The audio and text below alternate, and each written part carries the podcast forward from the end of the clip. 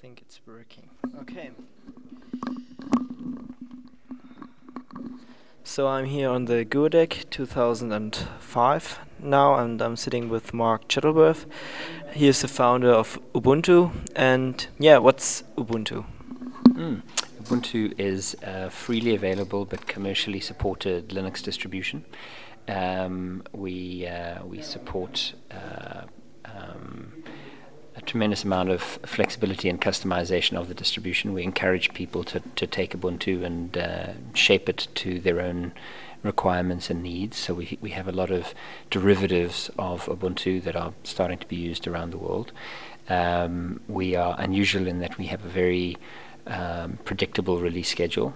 We release every six months, and we follow the GNOME uh, release plan and release schedule uh, very closely.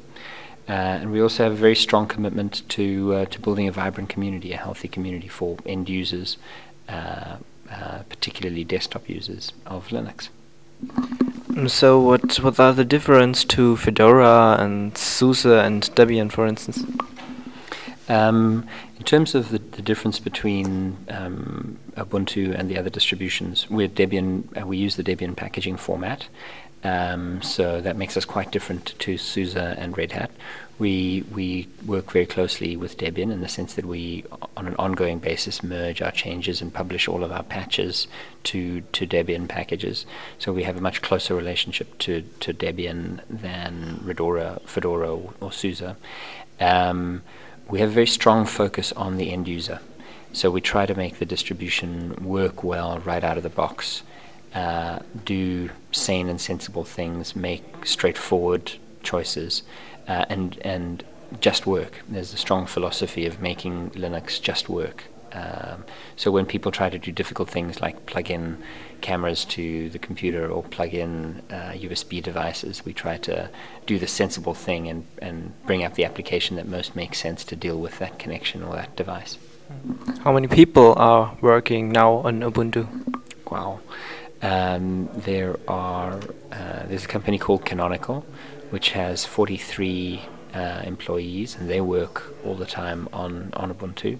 Uh, and in addition to that, there are probably another 70 or 80 people who participate, you know, in the in the regular development. And the broader community is uh, sort of of three or four hundred developers who pay a uh, you know some slight interest in in what happens there the community is growing very, very quickly, um, and I think that's one of our strongest strongest points.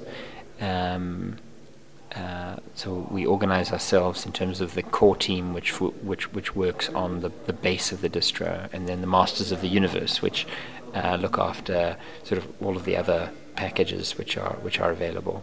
Um, I think there are now more packages in Ubuntu than in any other distribution, so it's an enormous job and uh, we really couldn't do it unless we were working with Debian effectively.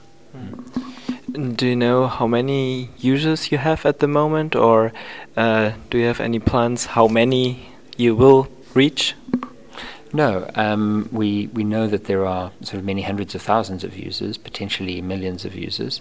Um, we've shipped 1.8 million Ubuntu CDs uh, globally. We we ship CDs free of charge. That's funded uh, by me and by my foundation, effectively around the world. And I know we've shipped CDs to 180 something countries, uh, and yeah, nearly nearly two million CDs around the world. Okay, um, so why why was why did you launch Ubuntu? I mean, um, you're a rich person. You've been to space. So what what um, is is the intention of you to launch an open source project? Um, well, the first thing is I like a challenge.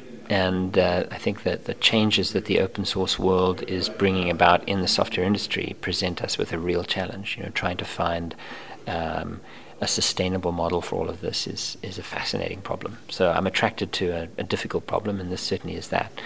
Um, I'm also, you know, very uh, deeply indebted and grateful to the open source community because a lot of my business success in previous projects came from the fact that I was working with open source. I couldn't have done it without the open source world. Couldn't have created those businesses. So, um, to a, to a very real extent, I, you know, it feels right to contribute something back, to put funding into open source. Um, so partly I'm doing this for philanthropy. Um, I am happy to fund Linux work and, and distribution work uh, because I, you know, I want there to be a very high quality, freely available, totally supported distribution. I think that's important. It's important for people, you know, in countries like South Africa, which I care about. Um, I also see it as potentially a good investment.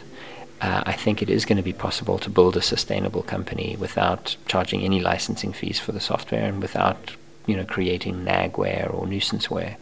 Um, it's challenging but possible. And so, if we can do that, well, then that gives me a real economic stake in what I think is the future of the software industry. So, both both factors are driving me to do it: the philanthropy and the interest in potentially building a commercial, successful company. Okay, a question that's not um, with um, Linux. How was it in space? Mm. Did you like it? Space is incredible, I mean, if, especially if you've always dreamed about flying in space. You know, it is just the the most incredible thing to see the Earth somewhere else. You know, to to feel yourself as not you know not being part of Earth, but having moved away and and you know separated from Earth. It's kind of terrifying, but also you know very profoundly moving. It changes the way you feel about the universe and about you know Earth itself.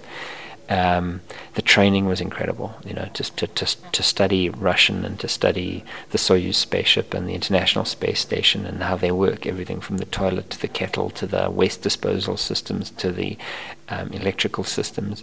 And it's incredible for a geek to, to actually get that experience.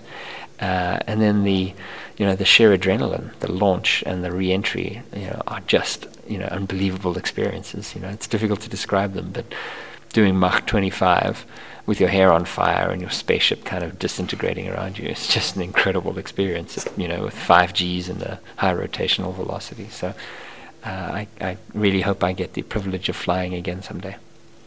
Okay.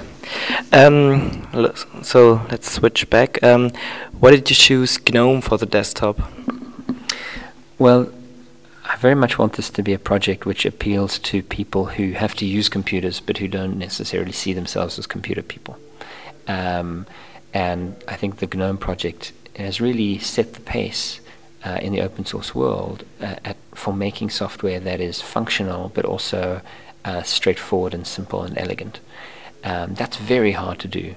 It's I think it's ten times more difficult to write an application that does a complex thing in a simple way than to write an application which does a complex thing in a complex way.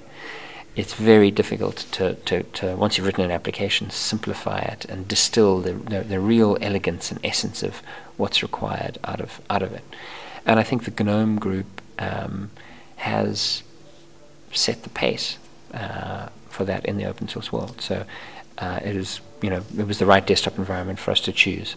At the same time, uh, within the Ubuntu project, we also have a team who works on Kubuntu. So they do a full, complete packaging of, of KDE. So you can install Ubuntu with either KDE or GNOME. Uh, we call the GNOME one Ubuntu and the KDE one Kubuntu, but ultimately you end up with the same kernel, the same libraries, the same infrastructure, and can install applications from either environment. So I, I, I, don't dictate to people which desktop environment they should choose. I want people to feel like, I want the the GNOME community to feel like the very best GNOME environment is Ubuntu, and I want the KDE guys to feel like the very best KDE environment is Kubuntu, and then it's up to people to choose what environment they want to use. Okay, now I'm interested in Ubuntu. Where can I get it? You can uh, you can go to um, Ubuntu www.ubuntu.com, and you can uh, order CDs, which can be shipped to you free of charge. It takes a couple of weeks, but uh, they will arrive um, or you can download it from BitTorrent or directly um, from the same website. Um, or you can uh, nowadays you can you know just start asking around and see if you have a friend who has a friend who has a copy of it who can uh, who can lend you the CD to do the install. Okay, what will the next steps be Ubuntu will take, and what will be the next release? Mm, our next release is version 5.10, and that is due in October. Uh, and the main focus of that is uh, support for very good support for laptops and for wireless and for mobile networked working. So the idea that you're on the road, you've got a laptop that's running Linux, but you can access all of your files, you can access the internet, uh, and and it, it, it, feels like a, a really classy mobile environment, professional environment. So these are the projects you take now. Um, th- th- that's one set of goals. We also have a- another um, goal for Breezy, which is to produce a derivative called Edubuntu, which will be uh, an Ubuntu, a version of Ubuntu specifically focused for classroom and school use. Mm. Um, uh, another project is uh, more technical, is to provide a build environment which allows us to build the very latest source from source code from upstream as an Ubuntu package. Uh, and that's a project called the Grumpy Groundhog Project. All of our releases get like an animal name. So the first one was Warty Warthog, and the next one was Hoary Hedgehog, and our next one will be Breezy Badger. So Grumpy Groundhog is kind of a special release that we will uh, we will um, develop uh, purely for showing people, you know, what's happening with the very latest commits to CVS. Um, can I use apt-get under Ubuntu like the Debian? Of course, it's uh, it, you know if you're used to Debian, then you'll find it a very familiar environment. Uh, you can use apt-get, you can use Synaptic, um, and uh, you can use Aptitude. We support all of those. Okay, what do you think? Where will Linux be in the next 10 days? Where will you be? Where will Ubuntu be? 10 days or 10 years? 10 years. 10 years, wow. Um, I think that within five years, uh, a substantial portion of desktop computing will be done on Linux.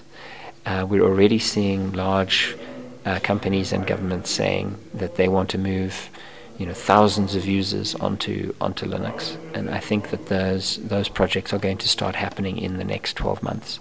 So um, by uh, by June 2006, I imagine we will have most organizations that have more than 10,000 computers having at least um, three to f- th- you know three percent of those running uh, running on Linux, which is going to be fantastic.